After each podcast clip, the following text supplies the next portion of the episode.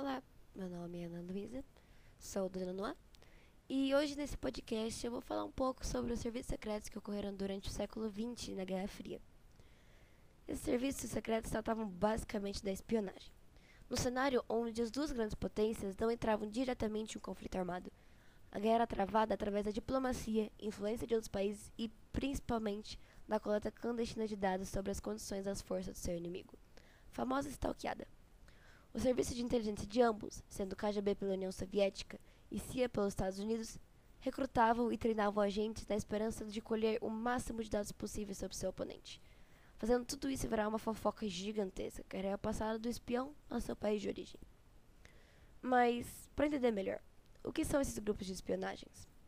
Os grupos de Maria Fifi, CIA e KGB foram criados na necessidade de se estar sempre um passo à frente de seu inimigo para sempre saber o que estava acontecendo no outro país e de seus aliados. Além de trabalharem com espionagem, os soldados altamente treinados eram enviados para outros tipos de missões, tipo aquelas quests secundárias de Scream. Um exemplo disso é que a CIA foi acusada de implantar a ditadura em vários países da América do Sul. Por sua vez, KGB tinha o dever de manter unida toda a União Soviética, já que eram todo mundo junto e misturado no grupão do Zap. Se acontecesse alguma revolta ou tentativa de separação, a KGB ia lá toda sensata resolver o barraco. Em relação ao trabalho do espião, não era nada fácil. Seu trabalho envolve riscos constantes, e tanto seus sucessos como fracassos foram decisivos em alterar o curso da história mundial. Enquanto algumas dessas informações podem estar disponíveis, a maioria dos países guarda uma quantidade considerável de segredos. E essa informação secreta é quase sempre a mais valiosa, o babado mais forte. Para obter acesso a esses segredos, a única alternativa na maioria das vezes era a própria espionagem.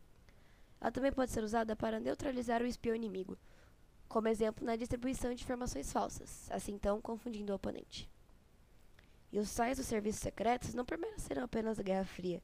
Há boatos que até hoje diversos países têm seus espiões espalhados pelo mundo para tentar conseguir informações que podem ser cruciais para seu desenvolvimento, ou para até mesmo tentar puxar o tapete de algumas nações vazando suas informações. Menos no vídeo do Trump. Aquilo foi só necessário. E saiba que ainda existem muitos grupos de espionagem que ainda não são revelados.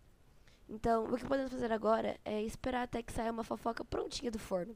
Ou melhor, esperar que não saia.